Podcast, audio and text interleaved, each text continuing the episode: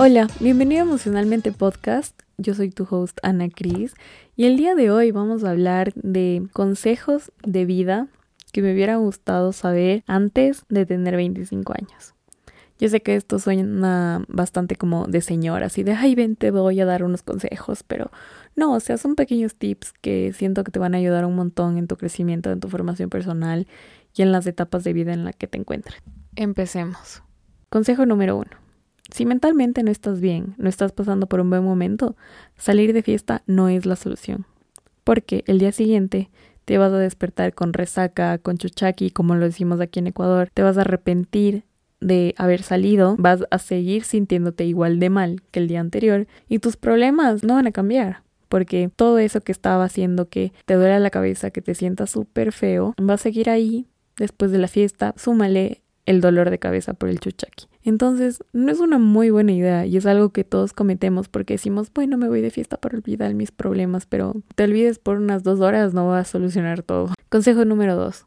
Las personas que solo salen de fiesta o solo les ves cuando sales de fiesta no son tus amigos de verdad, son tus compañeros de la peda, o sea, son personas que solo están ahí por el ambiente, porque les encanta esa vida, pero cuando tú los necesitas te van a decir que no, porque están acostumbrados a solo vivir en ese ambiente de fiesta.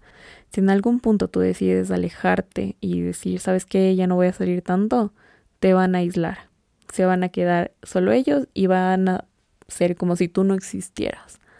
Y esto es algo que nos ha pasado. A mí me ha pasado, a mi mejor amiga le ha pasado con distintos grupos de personas. Y es súper feo porque llegas a darte cuenta que estas personas que decías entre comillas, tus amigos, nunca fueron nada para ti. Consejo número 3. Estudia lo que tú quieras. Yo sé que esto suena como un poco difícil porque a veces no depende de ti, sino de lo que tus padres pagan o de las posibilidades que tú tengas para estudiar. Pero a la final, esa decisión te va a perseguir toda la vida, porque si tú decides complacer a tus papás, estás cumpliendo el sueño de otra persona, pero no estás cumpliendo lo que tú quieres hacer. Por ejemplo, yo tengo muchos amigos que sus papás les obligaron a estudiar medicina solo porque ellos eran médicos, pero nunca quisieron y literalmente terminaron la carrera, les entregaron el título en la mano y luego eh, les dijeron como, ¿sabes qué? Voy a seguir lo que a mí me gusta, siempre he querido ser arquitecto y me voy por esto. Y es súper triste porque pasas tanto tiempo de tu carrera, tanto tiempo de tu vida universitaria haciendo algo que a ti no te llena solo por otra persona. Entonces tomar una buena decisión en cuanto a tus estudios te va a ayudar bastante. Consejo número 4. Si empiezas a trabajar antes, te vas a jubilar antes. Y este suena full chistoso, pero es algo que mi hermano siempre me dice, porque nosotros solo vivimos en el presente, nunca nos anticipamos a ver qué puede pasar cuando tengamos 60 años, cuando ya necesitemos una pensión, cuando ya no podamos trabajar, porque es muy difícil que una persona de esa edad consiga un empleo. Y si tú empiezas a trabajar joven, y te afilias a estos servicios, por ejemplo en Ecuador tenemos el IES que tú vas dando tus aportes, ellos te van a ayudar a ti en el futuro con una jubilación y vas a poder vivir de eso, lo cual mucha gente hace hoy en día. Entonces eso es parte importante para el futuro que tú quieres tener.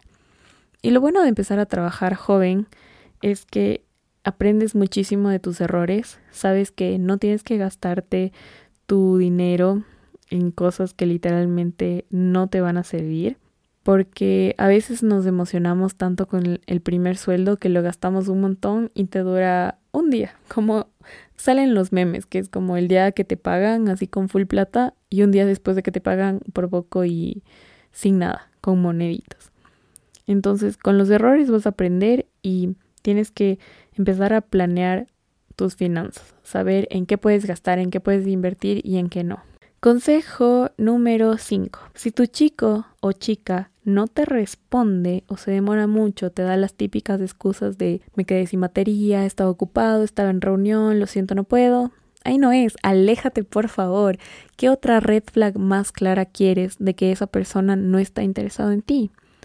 Lo más seguro es que no le gustes, porque yo entiendo que todos estemos ocupados, pero siempre vamos a tener un pequeño tiempo para compartir con las personas que queremos para decirle como sabes que ahorita voy a entrar a una reunión, no puedo, pero te escribo en dos horas. Y aquí me gusta recordar una entrevista a Michelle Obama que es espectacular, en la cual ella estaba en la Casa Blanca y escucharon el sonido de un helicóptero y toda la gente se asustó. Y ella les dijo que se calmen porque es solo su esposo saliendo a unas reuniones. Entonces, te pone en perspectiva que si la persona más ocupada del planeta puede decirle a su esposa lo que va a hacer, porque este chico o chica no te puede decir como sabes que voy a hacer tal cosa y no te quiero responder. Consejo número 6. Pasa más tiempo con tu familia, especialmente con tus abuelos. Y en esto, por favor, hazme caso porque no sabes cuánto tiempo vas a tener para compartir con ellos. Tus abuelos son las personas que más te aman en el mundo y no sé cómo explicarte porque cuando yo hablo con mis abuelitos, ellos siempre me han dicho que el amor que sienten hacia nosotros como nietos es un amor completamente diferente al que sientes de padre a hijo. Y a mí me encanta hablar con mis abuelos. Siempre me cuentan los mismos chistes, las mismas historias, pero no me importa porque yo soy súper feliz escuchándoles, estando con ellos, compartiendo los fines de semana. Y son cosas que tú te vas a llevar contigo para toda la vida, porque nuestros abuelitos no van a estar con nosotros cuando ya tengamos hijos, va a ser un poco difícil por su edad. Entonces, si tú puedes compartir en este momento, va a ser súper mágico para ti. Consejo número 7. No es necesario que cambie para gustarle a alguien, porque si tú le gustas a una persona tal cual eres, sin maquillaje, sin filtros, sin nada de producción, ahí es. O sea, Catalina, cuídemelo bien a ese man, porque es la persona ideal para ti. Porque si tú cambias tu forma de ser solo para gustarle a alguien, vas a construir una relación a base de mentiras. Y las mentiras tienen patas muy cortas, entonces eso no va a funcionar. Si tú eres auténtica, la persona que sea ideal para ti te va a encontrar, va a llegar a tu vida. Y eso es algo que solo requiere muchísimo amor propio, muchísima paciencia y que tú te seas fiel a ti mismo, porque yo recuerdo cuando estaba en el colegio cometía mucho estos errores de salir con alguien y que te diga, ah, a mí me gusta la bachata. Y tú decir, ay, sí, a mí también. Y luego te preguntaban como, ¿y cuál es tu artista favorito? Y tú como, ah, no sé, porque en realidad no me gusta la bachata, ¿cómo te voy a decir? Entonces, son cosas que no debes hacer porque tu personalidad es lo más lindo que tienes. Consejo número 8.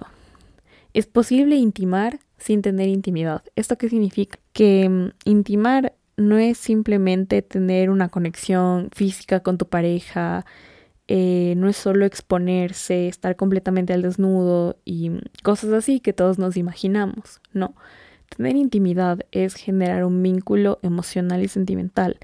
Hay un montón de formas de expresar amor de una manera que sea no sexual. Conocer el lenguaje de amor que tenga tu pareja para poder tener una mejor conexión. Y estos lenguajes del amor son, por ejemplo, tiempo de calidad, los detalles, actos de servicio, cosas así. Entonces, si por ejemplo sabes que a tu pareja no le gustan que le diga mucho como que mi amor, bebé, cosas así, pero en cambio le gustan los regalitos, los detalles, haz eso. O sea, déjale una pequeña notita, regálale un chocolate, cualquier cosa, pero que sepa que la otra persona es amada. También es importante aprender a compartir el silencio la compañía juntos para vincular, pero sin sentirse incómodo. ¿Esto qué quiere decir? Tú puedes estar tranquilamente con tu novio o con tu novia realizando varias cosas sin necesidad de que los dos hablen. A mí me gusta estar, por ejemplo, mi novio se pone a jugar con el play y yo, no sé, me pongo a ver TikToks o cosas así, pero me siento a gusto porque estamos compartiendo un espacio sin necesidad de hablar. Consejo número 9. Si crees que todo depende de la suerte, estás muy equivocado, porque la suerte puede ser una parte muy pequeñita, pero la vida que tú te vas forjando depende muchísimo de tu esfuerzo, de lo que tú haces. Si tú trabajas duro, vas a tener una muy buena recompensa. Para lograr tus objetivos tienes que sacrificarte bastante, tomar decisiones difíciles, porque nadie en esta vida te va a regalar las cosas. Nadie te va a decir como que, ay, sí, qué hermoso, te graduaste de la universidad, toma un trabajo y empieza a ganar un montón. No, eso no pasa. Tienes que esforzarte, tienes que empezar desde abajo, empezar de cero y construir la vida que tú quieres. Consejo número 10. Nunca elijas a ningún chico o chica que sea tu pareja por encima de tus amigos, porque esto pasa frecuentemente. Empiezas a tener un novio o una novia y solo sales con esa persona, le dedicas todo tu tiempo a esa persona y tus amigos se van, pasan a un segundo plano. Y cuando ya se acaba esta relación, te quedas completamente solo porque se fueron tus amigos, se fue tu pareja y te quedaste sin pan ni pedazo. Es súper importante que aprendas a equilibrar, que aprendas a fomentar esta relación entre tu pareja y tus amigos. Porque si tus amigos, que son la gente que te conoce, que sabe cómo eres, te dicen, ¿sabes qué, Anita? Esta persona no creo que es la mejor para ti. Puede ser por alguna razón. Es como ese típico consejo de tu mamá cuando no le cae bien a alguien y solo te dice, esta persona no me da buena espina, no te juntes con él. De la misma forma funcionan los consejos de tus amigos. Consejo número 11. No consumas ningún tipo de sustancia solo porque tu entorno lo haga. Y esto me parece súper importante porque actualmente vivimos en un mundo en el cual si tú no eres una persona que le gusta bastante el alcohol, las cosas así, como que no encajas bien. Y eso está pésimo porque nadie te puede obligar a hacer algo que tú no quieras. Si tú tienes un grupo de amigos, entre paréntesis, que todos son personas que les encanta salir de fiesta y tomar full y tú no eres así y ellos te están presionando constantemente en que hagas lo mismo, déjame decirte que ellos no son tus amigos, porque tus amigos de verdad saben que a ti no te gusta hacer esas cosas, que tú no le entras a eso y te van a respetar, van a decir, ¿sabes qué? A ella no le gusta, no le vamos a ofrecer trago y eso está muy bien, hay que aprender a identificar con qué personas nos juntamos, qué decisiones estoy tomando en mi vida. Pero si no te gusta y te están obligando, obligando, obligando a cada rato, pues eso no está bien, sal de ahí, es otro red flag. Consejo número 12.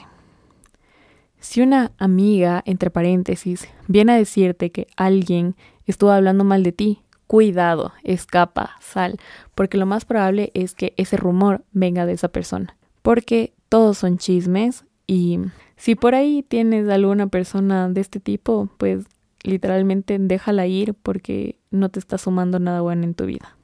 Consejo número 13. No te apresures a la hora de intimar porque es tu vida, es tu cuerpo. Tú sabrás cuándo es el momento correcto porque nadie tiene por qué decirte como sabes que ahorita vamos. No, nada que ver. Tú sabes en qué momento estás preparado, en qué momento estás listo. Y es muy probable que si tú no quieres es porque no estás listo, porque no te sientes a gusto, porque no estás cómodo o porque solamente no te da ganas y está bien decir como hasta aquí llegué, no quiero. Y no solo me refiero como a la trillada, tu primera vez, así, no, literalmente puede ser ya después de mucho tiempo de tu primera vez, puede ser incluso con tu pareja, si tú no estás a gusto, solo dices, sabes que no quiero y punto. Y sabes en qué momento estás listo y disponible para hacerlo. Consejo número 14. Quien quiera ver algo, que lo vea en persona.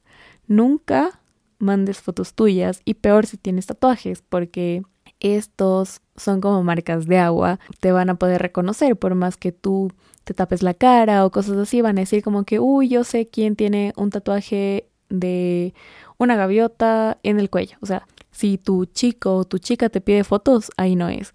A mí personalmente me da full asco cuando los hombres y aquí lo digo literalmente como hombres con V, te piden fotos o solo de la nada te mandan fotos de su cosa que es asqueroso. Es, a mí me parece una falta de respeto total porque tú, en primer lugar, nunca estás pidiendo, nunca le dijiste como, sabes que mándame foto de tu pack. No, nada que ver. Solo te llega y es una sensación súper incómoda. A mí me parece desagradable no me genera ningún tipo de emoción ni, ni nada de decir como que, oh, wow, qué magnífico. No, nada que ver. De hecho, me da como, ah, no sé, que me estremece. Es un momento súper cringy.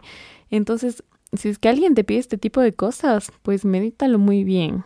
Consejo número 14. Lo que es para ti será tuyo.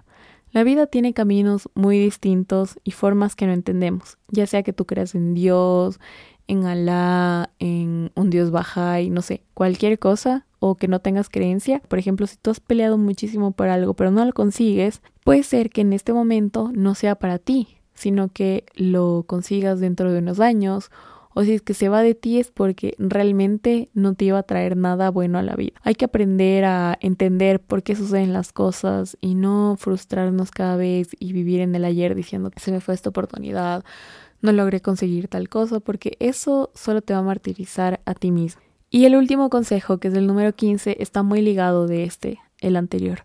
Las cosas pasan por algo. Esa es una frase que mis padres me han dicho toda la vida. Y no te frustres porque muchas veces no va a depender de ti. No es tu momento, no es tu hora. Si tienes algo en lo que tú estás peleando como bestia y tienes un millón de obstáculos, o como dicen por ahí, lo ves color de hormiga, es porque eso no es para ti, porque cuando algo está hecho en tu camino, las cosas van a ser súper, súper simples.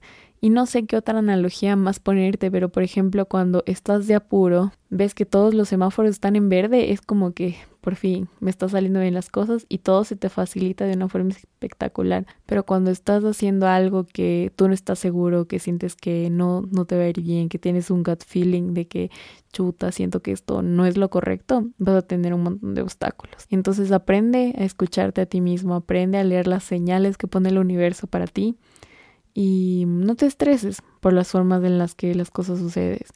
Solo acéptalas, por alguna razón están ahí. Bueno, espero que este episodio te haya gustado, que estos 15 consejos te hayan servido de alguna forma y recuerda que tú eres una persona única, que todo lo que pasa en tu vida es por alguna razón, que todas las personas que están en este momento es porque deben estar ahí y las que se fueron, bueno, acepta que se fueron y que ya no están, porque a veces es para bien que una persona ya no esté contigo. Espero que compartas esto con otras personas que sientes que también se podrían beneficiar de estos consejos y recuerda que esto es como ir a terapia. Permítete sentir y ser real. Hasta la próxima.